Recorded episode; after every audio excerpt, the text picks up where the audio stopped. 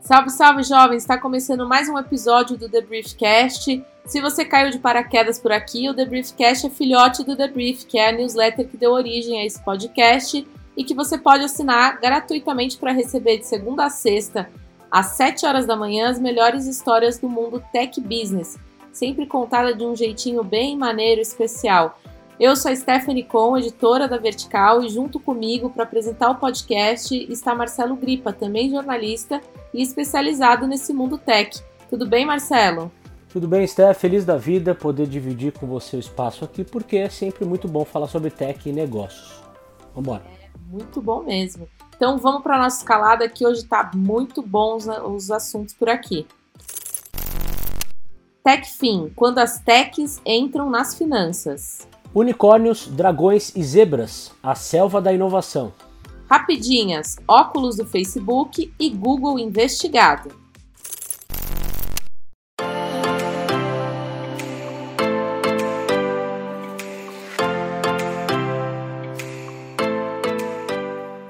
Bom, vou começar aqui com a nossa primeira notícia, que é sobre as TechFins. O termo fintech já foi falado e lido a exaustão, né? Todo mundo conhece, não é muito novidade, mas um novo termo também tem chamado aí a atenção no mercado, que é techfins. A diferença entre esses termos e tipos de empresa é bem maior do que apenas esse joguinho aí de palavras. Isso porque as techfins são empresas de tech que apostam em soluções modernas para facilitar o acesso de clientes a soluções financeiras.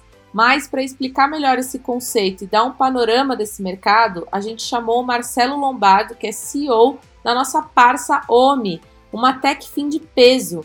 Ele não só falou das diferenças entre as fintechs e as tech fins, como deu exemplos de uso e também contou como que a OMI trabalha nesse segmento. Se liga aí no nosso papo. Então, Marcelo, eu queria que você me contasse um pouquinho o que é a OMI e quais são as soluções que vocês oferecem que estão aí dentro desse universo TechFin? Vamos lá. Bom, a OMI é uma empresa que surgiu no finalzinho de 2013, é, outubro de 2013, quer dizer, logo vamos estar fazendo oito anos de vida. E a nossa primeira ideia foi disponibilizar um software de gestão, um software que faz toda a gestão de uma empresa, sabe? Aquele controle de estoque, controle financeiro, emissão de notas, toda a parte administrativa de uma empresa, porque a gente entendia que isso era o que entregava o nosso grande propósito, que é destravar o crescimento da empresa brasileira, usar, a, ajudar as empresas a crescerem, né? E ao longo dessa jornada, nós fomos descobrindo que precisavam de outras coisas. Né? Então, a gente descobriu que, por exemplo, quando chega na hora de integrar serviços bancários, serviços de payment, serviços de crédito, é um momento de muita dor, de muita dificuldade, e quanto menor a empresa, mais difícil isso daí é. Então, nós adicionamos nessa suíte a parte de serviços financeiros, ou seja, conta corrente, é, empréstimos, cobrança, emissão de boleto, de PIX, e, e nós também detectamos um, uma terceira coisa, né? que é a necessidade de educação empreendedora. A gente sacou que, mesmo disponibilizando todo esse tipo de serviço, se o, se o empresário ainda não conhece o básico do conceito, né, sobre como organizar seu marketing, como organizar uma equipe de vendas, como fazer um planejamento, então nós criamos também a Omi Academy, é, que é o terceiro pilar. Então, uma empresa composta de três pilares: um software de gestão que encapsula a complexidade do ambiente de negócios brasileiro, acesso a serviços financeiros de forma muito fácil, desburocratizada e com baixas tarifas, e por ter, em terceiro lugar, educação empreendedora, onde a, eh, a gente não ensina a usar essas nossas ferramentas, a gente ensina realmente como ser um empresário, como se desenvolver até pessoalmente. Se você tem ideia, até curso de como falar em público tem lá gratuitamente para todo mundo. Olha que bacana. Muito legal essa história. Agora, uma coisa que a gente está super querendo saber aqui para o The Briefcast, que é o tema né, dessa, desse papo, é sobre as diferenças entre fintech e techfin.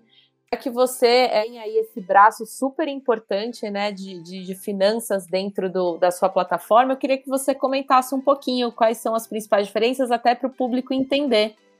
Tá bom, vamos lá. Isso não é algo que tem uma resposta muito exata, Stephanie, mas uh, você pode entender da seguinte forma, né? Fintech é a junção de serviços financeiros através de tecnologia, fintech, tá? Então, você usar a tecnologia para distribuir serviços financeiros de uma forma mais moderna, mais barata e mais conectada com o consumidor dos dias atuais, tá? De uma forma muito mais ágil do que a que vinha sendo oferecida pelos grandes bancos, pelas grandes instituições até agora. Então você democratiza mais o acesso a serviços financeiros, tá?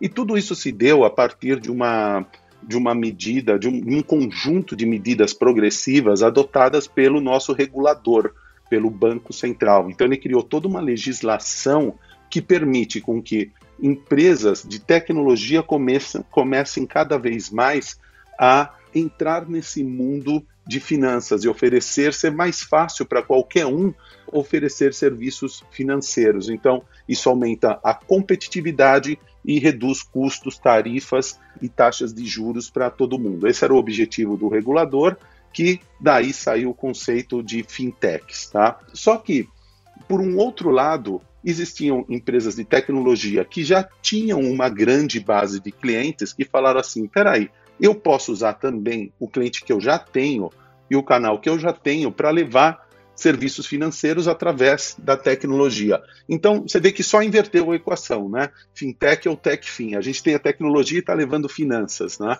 O outro está uh, usando a tecnologia para levar finanças, mas ainda não tem uma base de, de clientes que as empresas de tecnologia já estabelecidas têm. Tá? E esse é bem o, o, nosso caso. Hoje a OMI, para você ter uma ideia, está com 73 mil clientes, sendo a maioria pequenas empresas. Imagina dar para esse cara, dentro do seu software de gestão, lá com a comodidade de um software de gestão, todos os serviços financeiros, principalmente aqueles mais simples, mais básicos, como uma conta corrente. Né? Então, só para você ter uma ideia de como é isso na prática, ali no dia a dia para o empresário, é o seguinte, ó. Se hoje, por exemplo, eu tenho que fazer um TED para alguém, eu tenho que entrar no meu software de gestão, olhar o fluxo de caixa, ver se eu tô, vou ter dinheiro para fazer essa transferência. Pô, vou ter, eu dou Alt Tab, vou lá para o site do banco, faço login, vou cadastrar essa transferência e, nossa, descobri que essa pessoa não está cadastrada no banco. Vou lá, faço o cadastro de novo, programo a transferência, dou Alt Tab, volto para o meu software de gestão, lanço a transferência que eu programei, e daí no outro dia eu, eu pego o extrato para conferir se aquela TED que eu programei foi mesmo. Você, viu a quantidade de passos e de alt tabs que você teve que dar? Agora, imagina se o seu software de gestão já é o front-end do banco. Então, você entra no software de gestão, olha o fluxo de caixa, dali mesmo você comanda uma, uma TED, o, o cliente ou fornecedor, obviamente, já está ali cadastrado, uh, você recebe o token no seu celular, pronto, acabou, a TED foi, não tem conciliação, não tem alt tab, não tem nada. Então, isso entra na linha de você fazer muito mais com muito menos, né? Essa praticidade que esse mundo TechFin leva para o usuário de uma solução de tecnologia. E a gente vê que cada vez mais plataformas técnicas e serviços financeiros, eles estão num caminho de se fundir, né? eles estão convergindo para uma plataforma única. Eu acho que é isso que a gente pode esperar cada vez mais no futuro.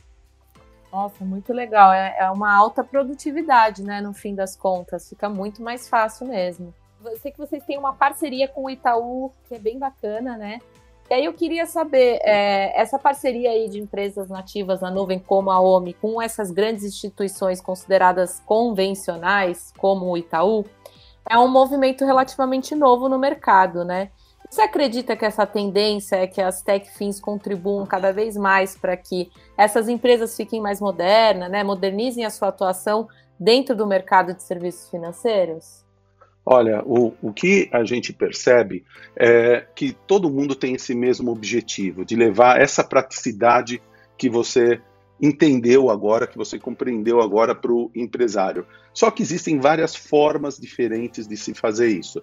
Então, existem teses diferentes para se chegar nesse, nesse objetivo. Então, tem uma tese, vamos chamar aqui de tese A, tá? Ela vem das empresas de payments, das fintechs, dos bancos, eles pensam assim: eu vou adicionar software para os meus clientes. Eu vou dar o software que roda na ponta, que fecha o caixa, que serve a mesa, que faz o estoque. Por quê? Porque isso vai dar mais stickiness para a minha oferta de payments e no fim do dia eu vou ter uma visão completa do ciclo de vida financeiro do meu cliente. Faz sentido essa tese? Pô, faz totalmente. Né? A tese B é um pouco mais tech-fin, vem de empresas como a Homem, onde a gente fala assim, espera aí um pouquinho, eu já tenho aqui uma base de clientes. E, e, olha só, eu já tenho visão do ciclo de vida financeiro inteiro desses clientes e do meu ponto de vista, é, serviços bancários e de crédito são simples commodities que eu só ó, habilito para o meu cliente no instalar de dedos. Tá? E o fato, quando a gente vai para a prática, né, quando de verdade você começa a atuar, você descobre que nenhuma das duas teses, A ou B, é, tem a total verdade. É, nenhuma delas é muito fácil de ser implementada na prática. Tá? E talvez, só talvez, a solução não esteja nem na tese A nem na tese B, esteja em alguma coisa do meio, onde você tem que compor players que são muito especialistas em cada um dos seus lados. Tá? Então, essa parceria da OMI com o Itaú, é, ele parte assim de um, de um jogo assim de humildade de todos os lados, da gente ver, cara, talvez a OMI sozinha não seja o melhor provedor de serviços financeiros que, que exista ou não seja o melhor para todos os casos. E o Itaú também enxerga como: olha, eu tenho que ajudar meu cliente nas questões de gestão, mas eu, como banco, entrar na parte de desenvolvimento de um software, seria a única certeza seria que eu não seria bom nisso daí como a OMI. Então, de repente, quando você junta um player que é líder nessa nova tecnologia nativo em nuvem como nós somos. E um, alguém que tradicionalmente é o melhor provedor, o mai, maior e mais bem sucedido provedor de serviços financeiros brasileiro, você começa a ter a possibilidade de juntar o melhor dos dois mundos, né? Esse conceito é um conceito onde esses players incumbentes tradicionais, como você disse, né, eles estão jogando um game um pouco diferente. É um game que é chamado no mercado Ó, vou pôr mais um termo aqui, tá? Se me permitir. Uhum. Por favor, adoramos. Embedded Financial Services. Se você for procurar, isso já é também uma outra tendência mundial, onde os, esses players tradicionais eles começam a se comportar como bons fornecedores de transação por trás dessas plataformas digitais certo? Ele meio que se convence que quem vai fazer a última milha de relacionamento com o cliente, tendencialmente não vai mais ser ele, vai ser um player dessa esfera digital. Tá? Então, todo mundo ganha tempo, ele ganha tempo de chegar nessa oferta fazendo uma parceria com a OMI, e a OMI ganha experiência, vai, vamos dizer assim, 90 anos de validação daquela bolacha laranja, tá? uh, junto da prestação dos serviços quando nós nos dirigimos a um cliente nosso, né? Quando a gente fala para um cliente nosso assim, ó, oh, tem uma oferta de crédito aqui dentro, tá? E o, o, cara lá do outro lado ele olha assim, pô, é mesmo? Mas quem que está dando esse crédito? A UMI, uma empresa de software? Ah, será que isso aí é pegadinha? Né? Uhum. Será que eu vou perder tempo com isso? Quando fala assim, não, é o Itaú, opa, aí tem dinheiro, aí a coisa é séria. Então você ganha a autenticidade de um player reconhecido pelo mercado também como um, um líder no, no fornecimento de serviços financeiros.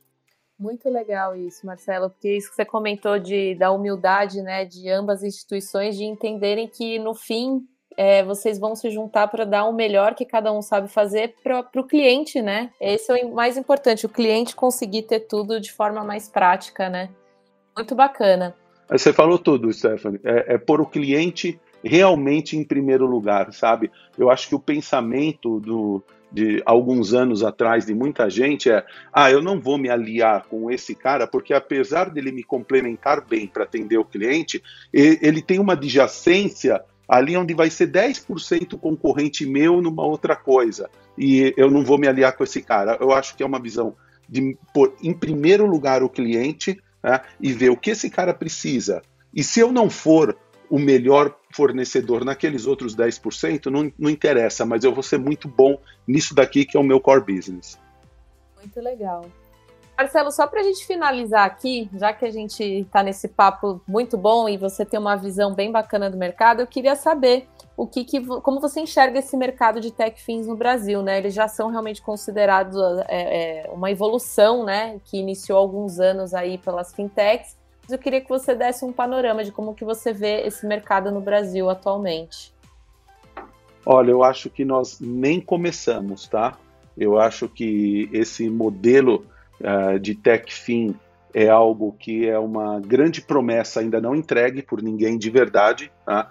uh, ou seja, nenhuma dessas soluções, nem a nossa, já está completa, uh, disponível para o cliente, tem muita coisa em desenvolvimento, então eu diria que nós não estamos nem no começo de uma nova era, uma nova era onde a agilidade, a, o ganho de produtividade para todo mundo vai ser extremamente maior, Tá? E, e, e, o lado fintech, eu diria que ele está bastante avançado num, num, panorama geral para a parte de pessoa física. Tá? Agora, para a parte de pessoa jurídica, também é um game que está só começando. Né? Então, quem que vai ganhar esse, esse jogo? Ah, tem duas perguntas. Né? Primeiro, esse é um jogo de um, do vencedor leva tudo, winner takes all, ou não? Eu, particularmente, acho que não. Acho que tem muito espaço para muita gente que tende a ser especialista em determinados segmentos. E segunda coisa, cada uma dessas subcategorias, quem que vai ganhar? É, é tese A? É tese B? Ou é essa nossa aposta que, de repente, é no meio das duas? Também, eu acho que ainda é muito cedo para você declarar um vencedor né, nesse, nesse cenário, tá? Mas eu, eu acho que quem sai ganhando com tudo isso é o consumidor, é o público, é, é quem consome serviços financeiros, seja pessoa física ou jurídica. Perfeito, muito bom. Muito obrigada pelas suas respostas, pelo seu tempo. Com certeza teve uma contribuição muito positiva aqui para o nosso podcast. Obrigada. Obrigado, Stephanie. Estou sempre disponível para vocês.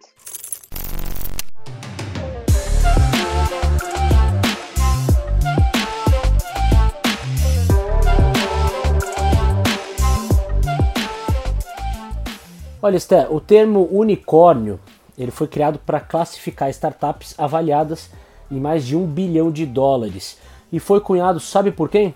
Pela Aileen Lee, fundadora do Cowboy Ventures, que é um fundo de investimento em early stage do Vale do Silício lá atrás, perto de 2013. Naquela ocasião, havia apenas 39 startups bilionárias no mundo e hoje já são 805, isso segundo a consultoria CB Insight. Ou seja, o unicórnio, que é aquele animal raro, mágico, passou a ser bem mais comum e, portanto, o termo já não faz mais tanto sentido assim quanto fazia. Olha, no total, essas startups que são unicórnios valem 2,62 trilhões de dólares e só a ByteDance, que é dona do TikTok, é responsável por 140 bilhões de dólares.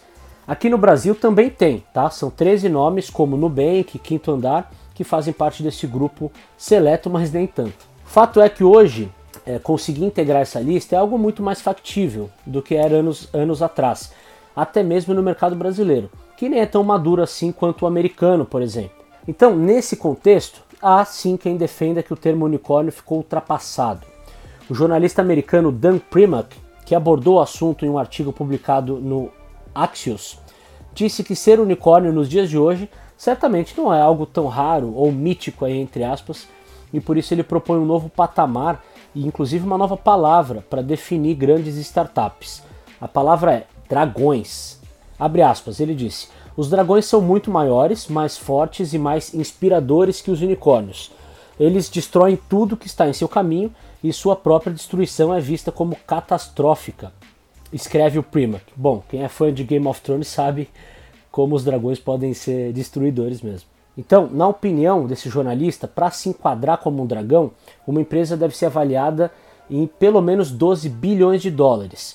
Assim, a régua sobe novamente e traz de volta o caráter exclusivo que o unicórnio tinha antes e que se perdeu ao longo dos anos.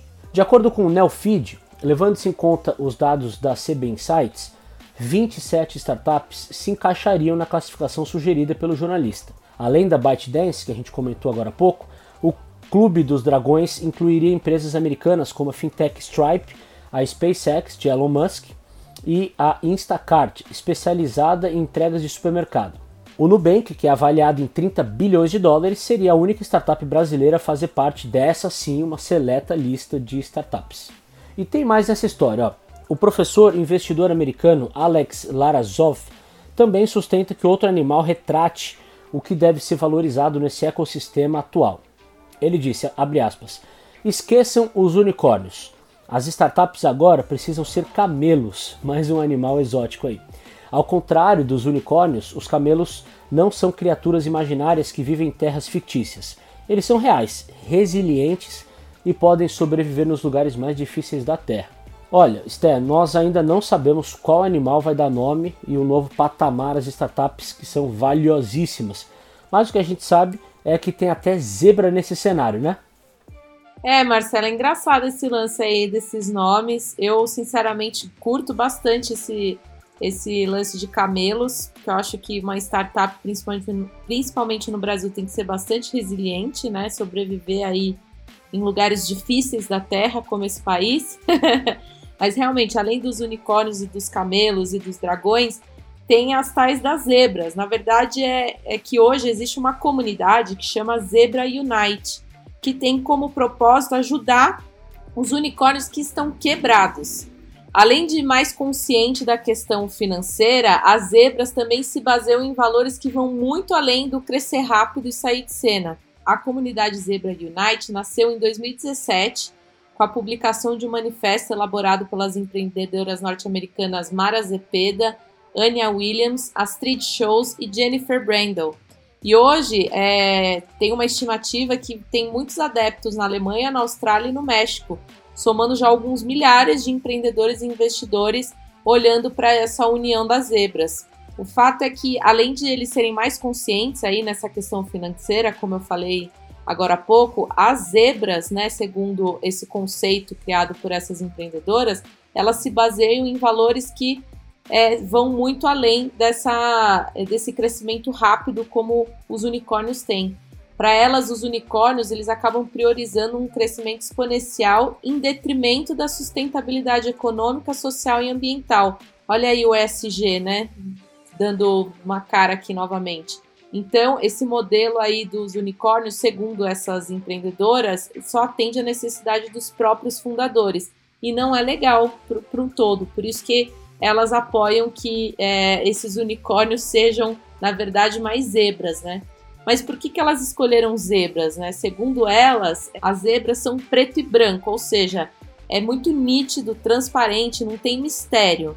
Elas são reais, bem contrário dos unicórnios, e o mais importante, elas vivem e prosperam juntas e colaboram em vez de competir. Esse grupo aí que, que essas empreendedoras criaram é, nasceu também diante de uma grande crítica do mercado em relação aos venture capitalists tem alguns, é, alguns críticos que acham que hoje em dia o discurso e a fantasia às vezes estão valendo mais do que o balanço patrimonial na hora de investir. É, é aquele negócio, né? Parece que está todo mundo querendo achar o novo Zuckerberg, sendo que antigamente não era muito assim. Antigamente os capitalistas de risco não eram tão especuladores.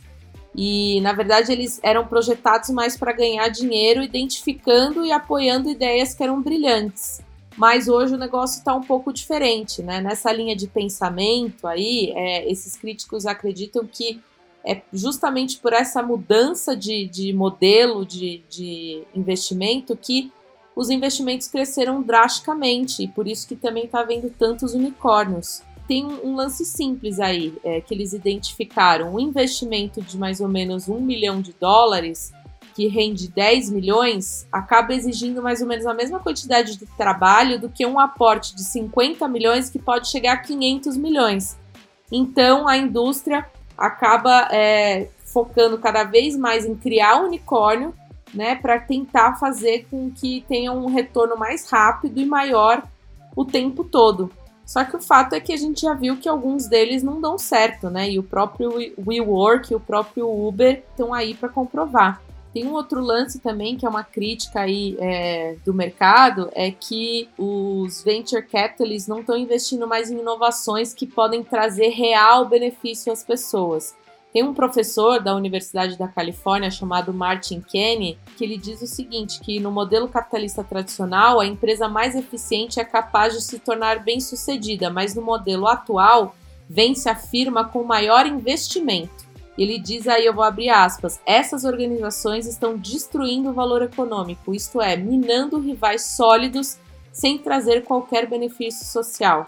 Olha que baita crítica, né? Então, esse pode ser o outro lado da história, né? Por que estão tendo tantos unicórnios? Porque talvez realmente os capitalistas de risco estejam com mais apetite para investir e ficam atirando aí a qualquer lado para ver se encontra o próximo unicórnio, né?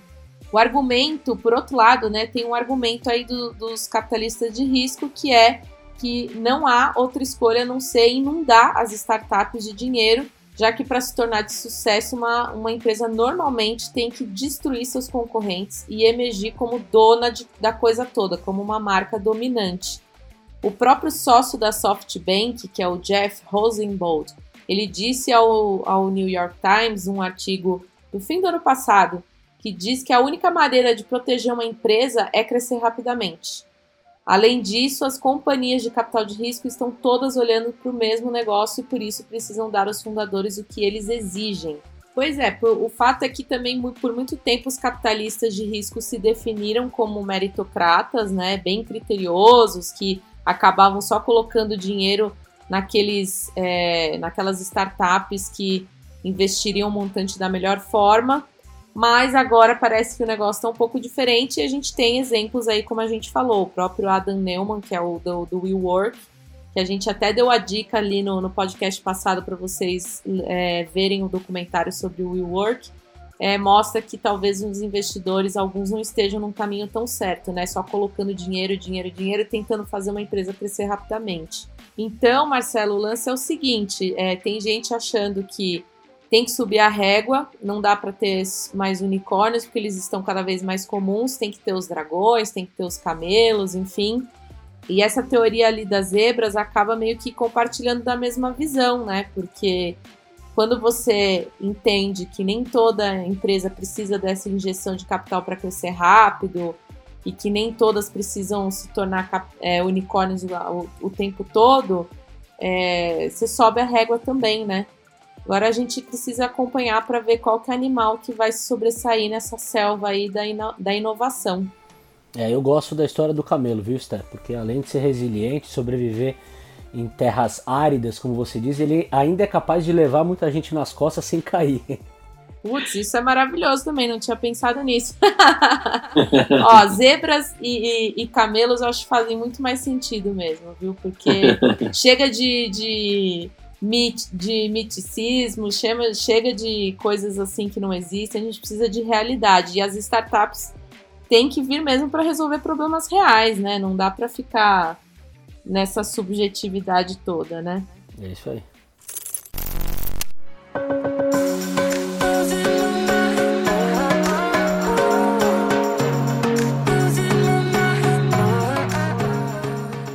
Bom, vamos para nossas rapidinhas? Vamos. O que, você me conta? Conto que o Facebook anunciou nessa quinta-feira os seus novos óculos inteligentes em uma parceria com a tradicional marca estadunidense Ray-Ban. As primeiras imagens já tinham sido vazadas pelo blogueiro Evan Bless, sempre ele em sua conta no Twitter. Chamado Ray-Ban Stories, os óculos serão vendidos em até 20 variações diferentes, incluindo os modelos clássicos da marca como Wayfarer, Wayfarer Large Round e Meteor, além de cinco opções de cores e estilos de lente. Os óculos contarão com um conjunto duplo de câmeras de 5 megapixels que possibilitarão que o usuário faça fotos e vídeos de até 30 segundos. Para isso, basta clicar no botão localizado na lateral do dispositivo ou, caso não seja possível usar as mãos, utilizando comandos de voz do assistente do Facebook. Ao iniciar uma gravação, os óculos acendem um pequeno feixe de LED o Ray-Ban Stories também deve se conectar com o novo aplicativo Facebook View, que está disponível tanto para iOS quanto para Android. O app facilita a importação dos vídeos e das imagens tiradas com os óculos para outras redes como Facebook, Instagram, WhatsApp, Twitter, TikTok e Snapchat. Também é possível editar as imagens pelo Facebook View ou escolher salvar tudo na galeria do próprio celular. O Ray-Ban Stories será disponibilizado para venda inicialmente nos Estados Unidos, na Austrália, no Canadá, na Irlanda, Itália e Reino Unido, por preço sugerido de 299 dólares, equivalente a cerca de R$ 1.500 na cotação atual. Ainda não há previsão para o lançamento aqui no Brasil. Cara, muito louco esse negócio aí do Facebook do Ray-Ban. Se vocês puderem dar um Google para ver, que infelizmente aqui no podcast não dá para mostrar, mas é o óculos é super discreto. Isso daí deve vingar muito, eu acho, viu? Olha só, a minha notícia aqui é que os reguladores antitrust da União Europeia estão investigando se o Google obriga as fabricantes de dispositivos móveis a instalar o seu assistente de voz padrão em dispositivos Android.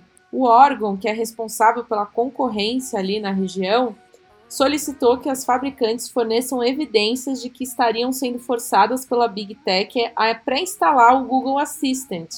O órgão que é responsável pela concorrência na região solicitou que as fabricantes forneçam evidências de que estariam sendo forçadas pela Big Tech a pré-instalar o Google Assistant. Os fiscais querem saber também se a Google utiliza o processo de certificação para novos dispositivos além de outras estratégias para garantir a exclusividade de seus serviços e banir os rivais dos aparelhos Android. Por enquanto, o Google não quis comentar o tema e a Comissão Europeia também decidiu não se pronunciar sobre o assunto. Mas o relatório final deve ser apresentado já no primeiro semestre de 2022, quando os fiscais antitrust vão poder abrir novas linhas de investigação. É mais uma investigação na conta do Google, que já tem várias, né?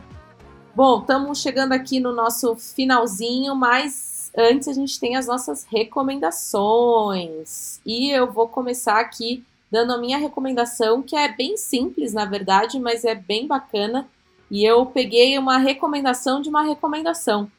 É, eu, a minha recomendação é seguir um perfil no Instagram que chama Espiritualidade Mercantil é feito por uma pessoa aí anônima, uma menina, uma mulher anônima, que reúne ali dentro do, dos posts algumas reflexões contra a capitalização da fé no movimento nova erista, como ela chama.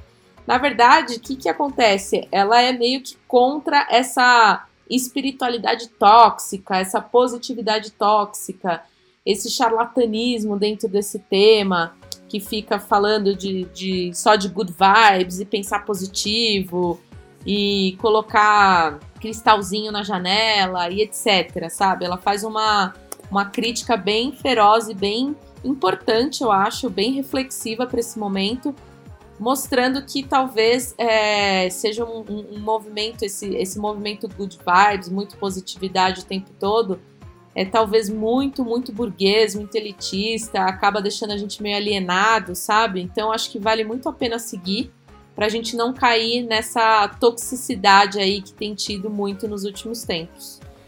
Steph, baita recomendação, eu só tenho uma coisa a dizer sobre ela. Hashtag gratidão. Gratiluz. Muito bom. Olha só, a, a minha dica, é, você falou aí do excesso de unicórnios, né? Falta de critérios na seleção das empresas, investidores que não estão tão interessados assim nos benefícios sociais. E eu trago aqui uma visão diferente, que é a, a, a carta do mês da gestora de investimentos Dahlia Capital. Já falei sobre é, essas cartas aqui em uma edição, e, mas acho que vale a pena trazer de volta o, o, o assunto. Eles abordaram um tema muito interessante nessa carta. É, eles falam sobre o antropoceno.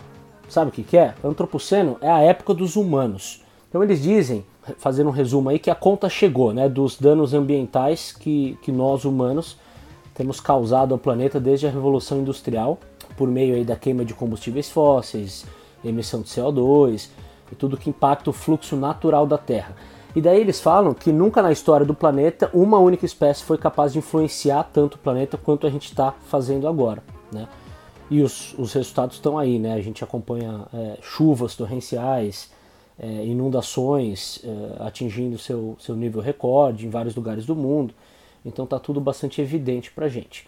Mas a boa notícia, e aí vem a visão positiva, é que a, a, a gestora acredita e coloca na, na carta que somos nós também, os humanos, que vamos, devemos conseguir resolver os, os inúmeros desafios que a gente tem pela frente. E como? Endereçando tudo isso por meio de vontade política, que ela, ela a, acontece por meio das cobranças das gerações Z e até os millennials, por meio da tecnologia, daí vem fazendo um link com o que você falou ao longo do podcast, né, de que as, as startups têm que ter soluções que resolvem problemas reais, acho que esse é um exemplo, e também do tempo, né? O tempo está escasso, mas a gente ainda tem tempo para tentar é, resolver esse problema que a nossa espécie está causando ao, ao planeta. Vale a pena conferir. Nossa, muito, muito bom. Adorei a dica. Adoro quando você dá essas dicas de carta de gestoras, que eu não tenho esse costume, só quando você me fala, mas eu vou, vou ler com certeza. E a gente até fala, falou bastante sobre essas cobranças de gerações recentemente na News. A gente falou é, sobre a possibilidade da tecnologia também ajudar a gente, é, ajudar a humanidade a, a resolver alguns problemas ambientais, por exemplo, né? Mas há muitas reflexões aí que dá para fazer e é bem importante a gente ficar ligado. Bom, é isso aí. A gente está chegando realmente no final, então eu vou deixar aqui os meus recadinhos de sempre. A gente está no Twitter, no Instagram, então é só buscar a gente por debriefoficial. Para deixar feedback e pergunta, é só mandar e-mail para o newsletter.debrief.com.br. E não esqueça de assinar a news se você não assina para receber o debrief todo dia às 7 da manhã. E para quem perdeu as news essa semana, tem que correr lá na sua caixa de entrada, porque a gente falou de um monte de coisa legal. A gente só não mandou news na terça-feira, porque afinal era feriado, mas tem todos os outros dias ali. Eu não vou dar nem spoiler, vocês corram, corram lá para ver. E é isso aí. Muito obrigada pela companhia, muito obrigada pelo papo e pela ajuda aqui no podcast, Marcelo. Valeu, Esther. Então, até semana que vem, cedinho, segunda-feira na sua caixa de e-mail e na sexta-feira, a partir das duas da tarde por aqui. Obrigada, falou, tchau, tchau. Tchau.